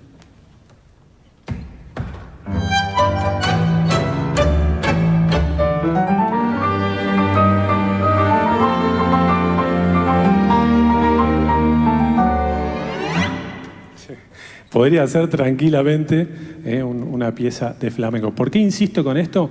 No, porque no está una vez, está una, dos, tres, cuatro, está varias veces, aparece como un recurso dentro del lenguaje de su orquesta del 46. Y cuando uno se pone a analizar los catálogos de las distintas orquestas típicas y encuentra un elemento que está una vez, que está dos, que está tres, ya entiende que eso es una tendencia, sigue buscando y encuentra que consistentemente vuelve a aparecer. Si esos elementos aparecen consistentemente, tanto los musicales como el estilístico, estamos frente a algo que hace aparte de ese estilo en particular. Vamos ahora a hablar, y ya llegando hacia el final, de las famosas variaciones de bandoneón. ¿sí? No todas las orquestas típicas eh, tocan, solo, eh, tocan variaciones de bandoneón. Si uno agarra, por ejemplo, la orquesta de Carlos Di Sarli, por ejemplo, va a encontrar en todo su catálogo apenas una única variación de bandoneón, la famosa variación del choclo. Por otro lado, si uno escucha a la orquesta de Juan D'Arienzo, se va a encontrar que casi no hay un solo tema que no tenga al menos una variación de bandoneón. ¿Sí? Tiene una, a veces tienen dos. Muy técnicas, muy difíciles, todo tocado estacato, todo cortito. Cada orquesta tiene su aproximación. Orquestas como la de Troilo, como la de Pugliese, eh, siempre encolumnadas en la tradición de Julio de Caro y su sexteto, tienen eh, variaciones, variaciones con un desarrollo melódico siempre muy interesante, porque las variaciones pueden ser a veces realmente muy mecánicas y otras veces tener un vuelo melódico. Las variaciones de Piazzolla son famosas por ser difíciles, por ser largas, kilométricas. Lo han contado todos los bandoneonistas que pasaron por allí. Hay que recordar que en aquella orquesta, además del propio Piazzolla en bandoneón, tocaba, por ejemplo, Roberto Di Filippo, su ladero principal, eh, que fue uno de los virtuosos más importantes de la historia del género en su instrumento, que después, dicho sea de paso, dejó el bandoneón, se dedicó al oboe y fue un oboe importantísimo en esta casa, aquí en la orquesta del Teatro Colón. Cuando Di Filippo deja su orquesta es Leopoldo Federico quien lo reemplaza. Y siempre contaba Leopoldo que los bandoneonistas de esa época se volvían locos con estas variaciones.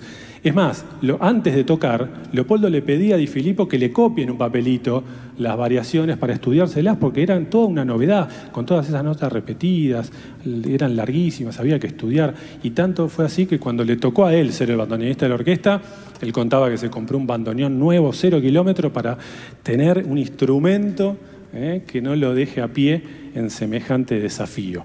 Vamos a escuchar el fragmento del tango El Pillete, donde hay una variación de bandoneones con notas repetidas y curiosamente justo el ejemplo está tocado en la primera parte sobre la cadencia andaluza también. Así que prestad atención porque en todo esto que vamos escuchando se van empezando a conjugar, ya se vienen empezando a conjugar los distintos elementos que analizamos. ¿sí? Entonces, la variación del pillete con toda la orquesta tocando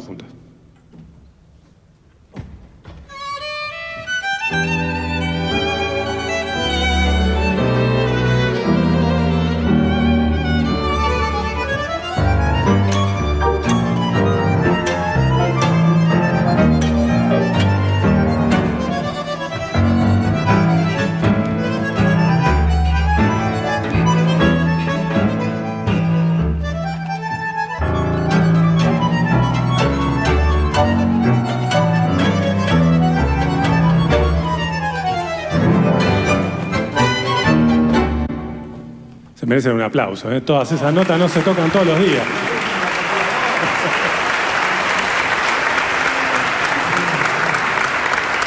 No sé si lo llegaron a apreciar, pero después si ven la repetición del streaming, van a apreciar que empieza sobre la cadencia andaluza, en la variación, después hay un soli de bandoneones tocando con la formulita que, que escribimos antes, 3-3-2 en la base, percusión en los violines, después continúa sobre el marcato en cuatro la variación. Se van sumando y se van repitiendo los elementos, por eso uno los puede ir reconociendo, los puede ir atomizando y en esa mezcla se empieza a armar el estilo. Y por último, como en el análisis de cualquier orquesta, están los finales. ¿Cómo cierra? ¿Cómo, ¿Cómo, es el chanchano? ¿Cómo es el cierre de esta orquesta? ¿Sí? Hay orquestas como la de Darienzo que tocan un chanchan rabioso. ¿eh? Este, el dominante y tónica, chanchan fuertes iguales los dos. Una orquesta como la de Isarli que toca más fuerte el primero y más suavecito el segundo, con un acorde agudo en la mano derecha. El chanchan de Pugliese, muy famoso, ¿no? Chan, silencio, chan, chiquitito. Es como una rúbrica final, una firma de autor, por si quedó alguna duda, ¿no? Bueno, si quedó duda, pues esta era la orquesta de. Bueno, las distintas orquestas tienen sus distintas maneras y Piazzolla tenía dos maneras muy, muy típicas de terminar los temas. Insisto, no es regla, pero se repite con mucha asiduidad en el catálogo. Y dos finales que tienen que ver con temas distintos o tipos de temas. Los finales de los temas cantados, donde en general son finales abiertos, es decir, no hay un chan chan ¿eh? rabioso, ni mucho menos, sino que la orquesta hace una pequeña pausa para que el cantor remate la frase, remate el tema, y después todos terminan tocando un acorde abierto, bien suavecito, y con tal vez algún último comentario del piano o de los violines. Vamos a escuchar el ejemplo del final del de mm, tango Tiernamente.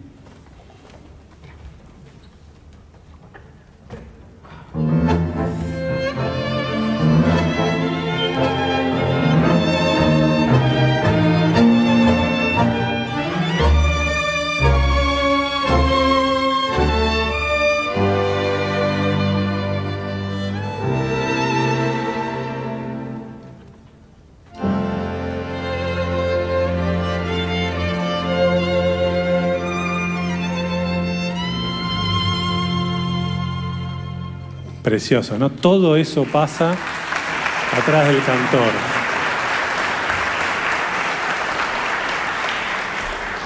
Y decía que si bien no es regla, normalmente en los temas instrumentales, en los tangos instrumentales, Piazzolla elige hacer un remate muy, muy bueno, que es un, es un efecto, digamos, muy sencillo, pero muy efectivo, en el cual va bajando la velocidad, ¿eh? lo que nosotros llamamos, va haciendo un ralentando, ¿sí? poco a poco, tocando todas las notas bien rítmicas, bien cortitas, sean corcheas o sean negras, todos, todos juntos cada vez más lento hasta llegar al final. Ahora, la diferencia con el chanchan final y la sorpresa es que después de todo ese ralentando, el chanchan final es un poquito más rápido, como una trampita, una trampita que es difícil, es difícil de tocar y me imagino difícil de bailar.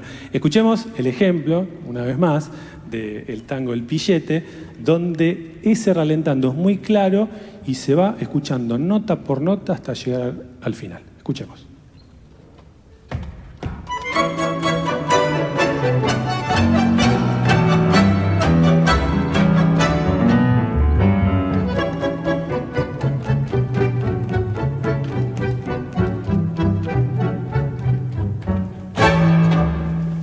Eso sí que es difícil de hacer, ¿eh? Eso sí que... Perfecto. Bien. Bien. Hasta aquí el análisis de, de, los elementos más importantes de la orquesta del 46. Por supuesto que aquella orquesta está hecha de mucho más, ¿sí? muchas otras cosas, muchos otros elementos que podemos atomizar y que podemos analizar, pero por supuesto también está hecha de muchas otras cosas que son imposibles de analizar, por suerte imposibles de explicar y que uno simplemente debe disfrutar. Así que para darle un cierre a este concierto didáctico le vamos a pedir a la orquesta que haga otro tema entero. Vamos a escuchar el pillete ahora sí, de punta a punta, donde van a encontrar todo. Están los marcatos, están las síncopas, están los tutti, los solis, está el 332, están los efectos de percusión, la cadencia andaluza, está todo esto, la variación final, el final para atrás, todo lo que hace, o muchas de las cosas que hacen ¿eh? a este estilo tan particular que por suerte podemos escuchar en vivo gracias a este trabajo enorme de la Orquesta Escuela y no únicamente en aquellos discos de mediados de los años 40. Escuchemos.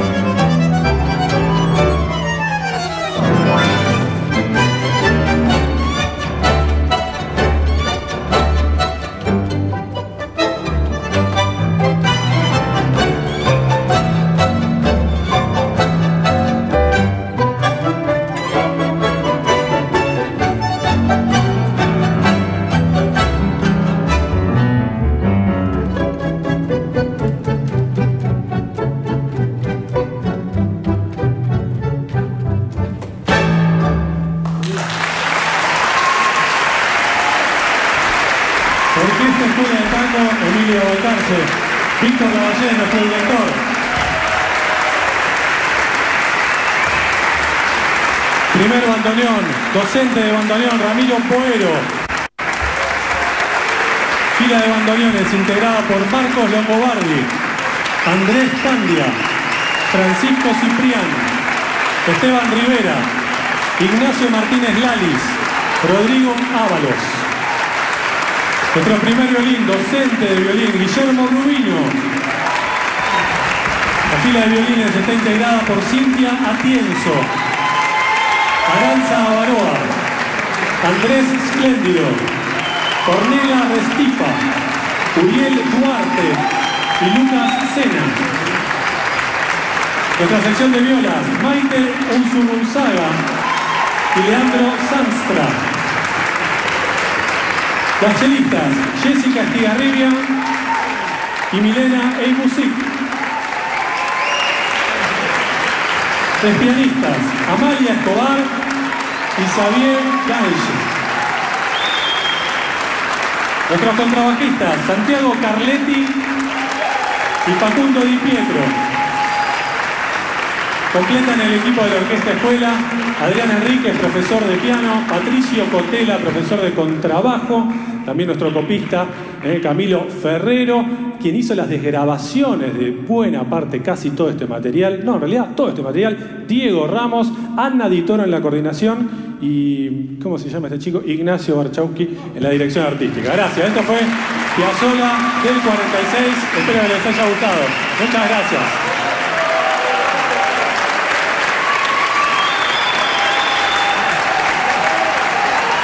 Queridos amigos, hemos transmitido este concierto, concierto didáctico, el estilo de Piazzolla del 46. No podemos participar de un homenaje a Piazzolla sin tocar el himno de Piazzolla. Hay un Pero bis. antes de eso quiero agradecer una vez más a esta hermosa casa, a todo el Teatro Colón, a todo el equipo técnico, por supuesto muy especialmente a la dirección del teatro.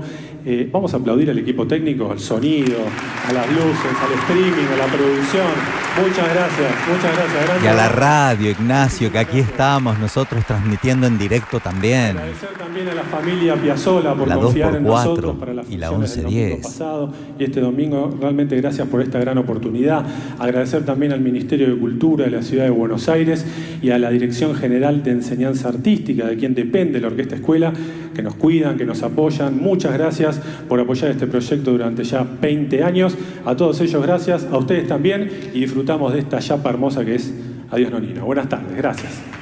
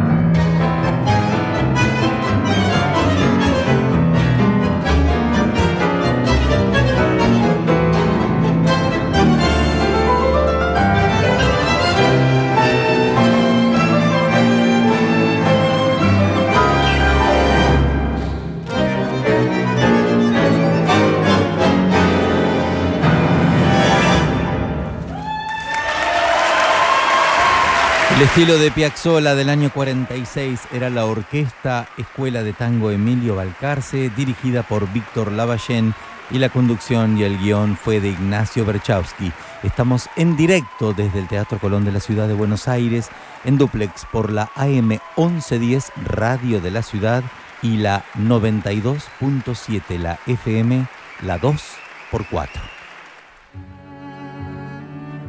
Abono 1110, edición Piazzola. Transmisión en directo desde el Teatro Colón del ciclo Piazzola 100 años. En duplex para la AM 1110 y la 2x4, FM 92.7, las radios públicas de la ciudad de Buenos Aires con Martín Leopoldo Díaz. Queridos amigos, continuamos aquí en esta transmisión y hace unos días tuvimos el placer de escuchar a la Orquesta Filarmónica de Buenos Aires, dirigida por el gran maestro, el maestro Pedro Ignacio Calderón, y ahí lo teníamos de concertino a un amigo del programa, un respetadísimo violinista, estoy hablando del maestro Pablo Sarabí, que hoy lo tenemos al aire. Pablo, buenas tardes, ¿cómo anda usted, maestro? Hola Martín, buenas tardes, ¿cómo estás? Bien, bien, Pablo, muy contento. Bueno, el otro día te vimos aquí por, por el streaming y muy contento y, y tenés mucho para contarnos, porque vos estuviste en el concierto del 83 con Piazzolla y ahora en el 2021, ¿verdad? Sí, 39 años después.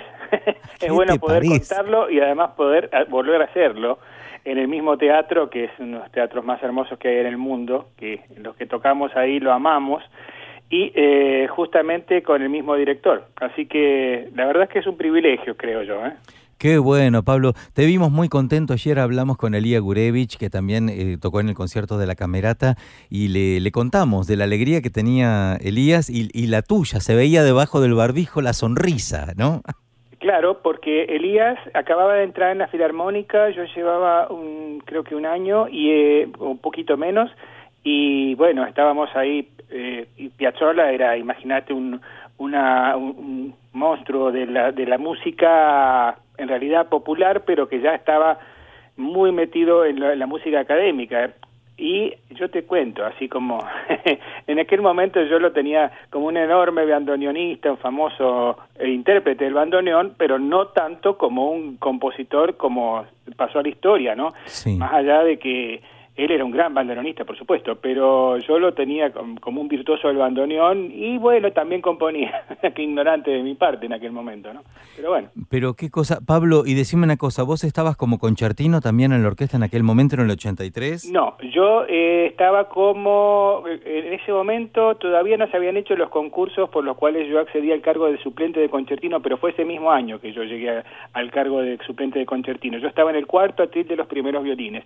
Y si alguien ve el video que está subido, seguramente sí, está en YouTube, eh, que, que dice Piazzolla 1983 Teatro Colón, me van a ver en el cuarto atril, este eh, de los primeros violines estoy con bigote, flaquito, ese soy yo. Pero Pablo, por favor, si nosotros somos casi de la misma edad, estamos flacos ahora también, Pablo, Sí, no nos ha pasado sí, el tiempo, ¿eh? Por favor. por supuesto, por supuesto. No, pero sí, y, y además eh, puedo contar que recuerdo bien los ensayos con, con Calderón y especialmente con Piazzolla, que no era el tipo de solista que nosotros eh, eh, estábamos habituados a tener, porque nosotros teníamos solistas más de la música académica, la música clásica, pero fue un, realmente un, un lujo de, de profesional en todo sentido, en todo sentido, y fue facilísimo tocar con él y muy emocionante. Y luego yo tuve la, la gran suerte de hacer música con él, eh, con un grupo chiquito de músicos de la Camerata Bariloche, Sí. eh, donde hicimos algunas giras con, con, con el maestro y ahí yo tuve también un encuentro personal con Piazzolla que era eh, eh, en uno de los conciertos que hacíamos en Córdoba, en el Chateau Carreras, en, el- en el estadio, Sí. yo estuve, yo, eh, claro, yo estaba preparando obras que tenía que tocar y entonces eh, me fui tempranito, porque en el hotel no podía estudiar, porque había ruido, no me acuerdo qué pasaba, pero entonces me fui tempranito a- a- al estadio y como teníamos unos camarines asignados, yo me puse a estudiar ahí. Me Habré ido dos horas antes de la hora que teníamos que presentarnos. Y estaba estudiando en esa época el concierto de, de Brahms, y estaba Meta Luchar ahí con el primer movimiento. Y en un momento me tocan la puerta y digo, uy, me van a decir que pare un poco. Claro, lo típico de los músicos. Por favor, deja de tocar un poco, descansa. y era Piazzolla. ¿Y qué, qué te dijo? Me dijo, pero pibe, él me decía pibe, pero pibe, ¿qué haces acá? Y le dije, no, maestro, vine más temprano a estudiar. No, no, dice, no, no acá en, en este lugar. ¿Qué haces acá en la Argentina? Vos tenés que irte a estudiar a Europa, me dijo. Mira vos. Y le parece, pero por supuesto, dejate de hinchar. Dice, ahora, bueno, termina esto, vos ya te tenés que buscar un, un camino para, para estudiar con un gran maestro en Europa. Dije, sí, lo que pasa es que, bueno, eh, no es tan fácil. Bueno, no es tan difícil, me dijo. Vos necesitarías, si querés alguna carta, yo te hago para el músico que vos me digas. Vos me decís el nombre y yo le hago la carta. Qué bárbaro. Imagínate, yo en ese momento, eh, lo que pensé, digo, bueno, es muy bueno, pero mirá vos, lo ignorante que era yo. Dije, me pensé, yo digo, si él, me hace una carta siendo músico de música popular, por ahí no le dan tanta bola. Mirá vos, fíjate. Y por otra parte, como era una persona que, eh, eh, que aplaudían tanto, yo me daba un poco de vergüenza pedirle, tener que pedirle una carta, y digo, ¿por qué no lo voy a poder hacer yo por, por las mías? Finalmente lo hice, pero me hubiera servido, y además de que esa carta estaría lindo tenerla hoy, eh, en el momento que yo estaba pensando irme a estudiar a Europa, yo quería estudiar con Henrik Schering. Sí. Y el tema es que justo después yo había arreglado bastante las mis cosas como para ir con Schering y Schering se murió. Entonces, ahí ya decidí otra cosa, fue eh, eh, acepté una invitación de Alberto Lisi, fui a estudiar con Yehudi Menuhin y con él, y bueno, seguí mi camino, pero cuando volví, en los 90, a principios de los 90, me encontré con Piazzolla. Y él se acordaba de mí y me preguntó, ¿y me hiciste caso? ¿Fuiste a estudiar a, Europa o no fuiste? Qué increíble. Vos viste que estos personajes, viste que estos personajes tienen una memoria increíble, tienen una memoria, no se les pasa nada cuando algo les llama la atención, ¿no? Yo me sorprendí porque dije, con tanta gente que conoce que se acuerde de este detalle, la verdad es que me, me emocionó un poco, ¿no? Y por supuesto cuando yo volví, yo ya tenía otra dimensión de él, porque vi lo que lo que se veía de él en, eh, en, el, digamos en los centros europeos conocidos lo admiraban pero muchísimo muchísimo. Yo hasta principios de la década del 80 que lo había conocido había escuchado mucho la polémica en torno a su figura con el tema del tango o no tango o que es un lenguaje que sale del tango pero no es tango y etcétera etcétera los puristas y todo esto que ya conocemos y que no, no voy a abundar en esto pero eh, yo tenía un poco eso y sí lo tenía como un gran bandoneonista, pero la dimensión de él internacionalmente es como un compositor que un poco revolucionó, dio vuelta eh, todo el lenguaje eh, proveniente del tango ya a, la música académica, hizo una especie de fusión, aunque no sé si fue su objetivo, pero su lenguaje era ese y es inconfundible. Inconfundible. Ahora, Pablo, qué emoción para vos también como músico, como persona, haber tocado en ese concierto del 11 de junio del 83 y ahora en este marco, ¿no? Con este, con este contexto que ni imaginábamos todos los músicos de la pandemia. El otro día, ¿qué sentiste cuando lo viste también a Calderón, con sus años, ahí, vos en la primera fila? Ha pasado tanta agua debajo del puente, ¿no? Muchísima, muchísima. Y bueno, Calderón estuvo como director de la Orquesta Filarmónica unos 25 años. Cuando yo entré en el 82, eh, fue cuando él justo ese año estuvo eh, eh, menos en orquesta, estaba Antonio Russo, pero en los años anteriores y posteriores, varios años más, estuvo Calderón como titular, así que yo lo, conocía muy bien. Entonces mi primer ensayo con él hace unos días, el, eh, la semana pasada, fue realmente mm, muy nostálgico en el sentido de, rememorar tantas cosas vividas en, un instante. verlo a Calderón ya con sus años, sí, pero con su sigue con su oído eh, que es legendario y con su sentido musical y con muchas cosas que tiene todavía de gran director, eh, tiene más problemas de movilidad, obviamente, porque está cerca de los, creo cerca de 87, 88 años, pero igual este, tiene su autoridad indiscutible y ha sido uno de los grandes directores que dio la Argentina. Qué bueno, qué bueno. Pablo, no queríamos dejar de saludarte. Sí, eh, yo les quiero contar algo más. Sí, por supuesto. Vos sabés que la Cancillería Argentina en conjunto con, digamos, con, con las embajadas de distintos países, ha, organizado eh, festejos por Piazzolla eh, a lo largo de, distintos, en distintas ciudades. sé que en París, en particular, va a haber un día de festejo que va a ser el 25 de mayo y con, digamos, por el tema de la Revolución de Mayo también van a, aprovechar para hacer el homenaje a Astor Piazzolla y eh, incluyeron entre muchos otros músicos, colegas y muchos amigos, colegas, eh, una grabación del cuarteto Petrus, que es donde yo toco, eh, hicimos de La Fuga y Misterio, perdón, de no, La Muerte del Ángel. La Muerte también, del Ángel. También, tocamos Fuga y Misterio, pero este es La Muerte del Ángel que han elegido y lo van a pasar todo el día en distintos ámbitos de la ciudad de París entre otros en el metro y en todas partes. Así que bueno, Qué este, lindo. sola va a estar eh, presente allá también. Con el cuarteto Petrus, por supuesto, no dejen de escucharlo, que es maravilloso. ¿eh? Eh, querido Pablo, no queríamos dejar de saludarte, como te decía, y, bueno, a ver si nos damos un abrazo en el escenario del Teatro Colón, como siempre lo hemos hecho luego que terminan los conciertos de la Filarmónica. Seguramente vendrá ¿Mm? el momento. Bueno, ahora el momento es de hacerlo con cuidado y con distanciamiento y con algunos barbijos, pero no, no dejemos de pensar que no va a pasar tanto tiempo para que volvamos a una cierta normalidad un poquito más cercana. ¿eh? Exactamente, exactamente. Fuerte abrazo, Pablo Sarabí, gracias. Gracias, chao, chao. Chao, chao. Eh, el concertino de la Orquesta Filarmónica de Buenos Aires, Pablo Sarabí, queridos amigos, en esta transmisión en directo desde el Teatro Colón por la 1110 y también por la 2x4. Y la música de Piazzolla no puede faltar.